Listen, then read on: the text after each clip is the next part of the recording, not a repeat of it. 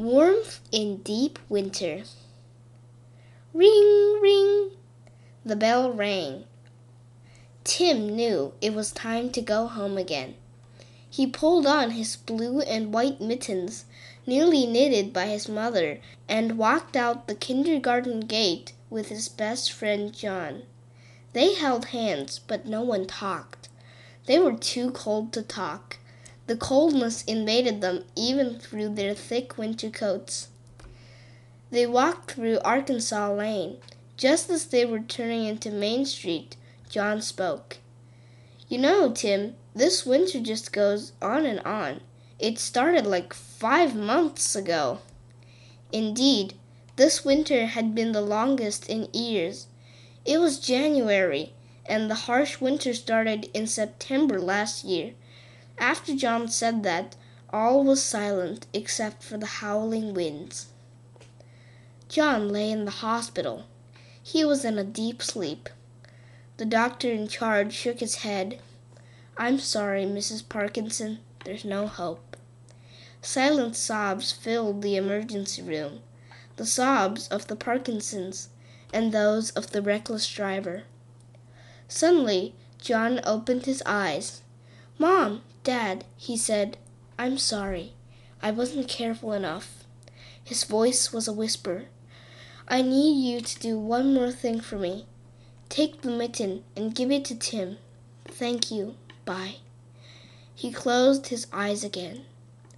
The doctor put his hand on John's chest. He's gone, he said. I'm very sorry. The Parkinsons left the hospital. The mitten! Get it, Bill! Mrs. Parkinson shouted to his husband.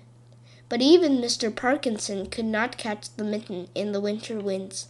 The only thing he could do was watch it fly away. Years went by since the accident. Tim was now in the third grade. A day did not go by that he did not miss John. Ring, ring! The bell rang. Tim walked home. It was another long winter, longer than the one when the accident happened. Tim walked home alone. When he arrived, he threw his backpack on the couch before slumping onto it himself. He was extremely sad for this was the day that John passed away. He had a quiet dinner of pasta. Then he climbed up the stairs to his room. He loved his room. He was tucking in when he heard a long howl. He looked out the window. A dog was there. He was looking wistfully up at Tim. Tim shut the windows. He was a dog person, but somehow that dog gave him the creeps. He got into bed when he heard the howl again. That night he had a dream. He dreamt that John was standing in front of him. Beside him was a dog. He whispered to Tim, Take him, he's me. Then all was quiet. Another dream popped up, but this one was about Tim riding a dragon in Camelot. Tim was bothered by the dream, so when the next night arrived, he sneaked down the stairs and opened the door. He went into his mother's bedroom. Mom, I need you. Wear your winter clothes and your mittens? So, with a little complaining of Tim's mom, the two stepped out of the house, and sure enough, the dog was waiting for Tim.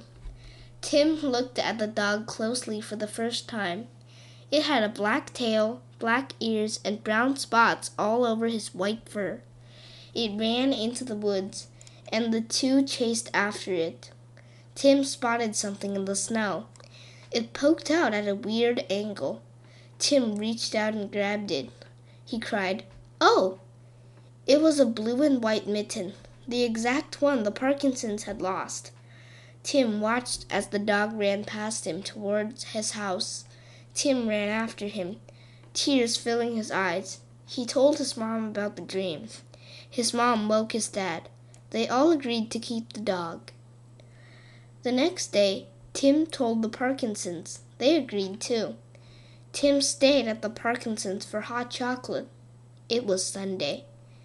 I'm sorry about John was the only thing Tim could say before he left.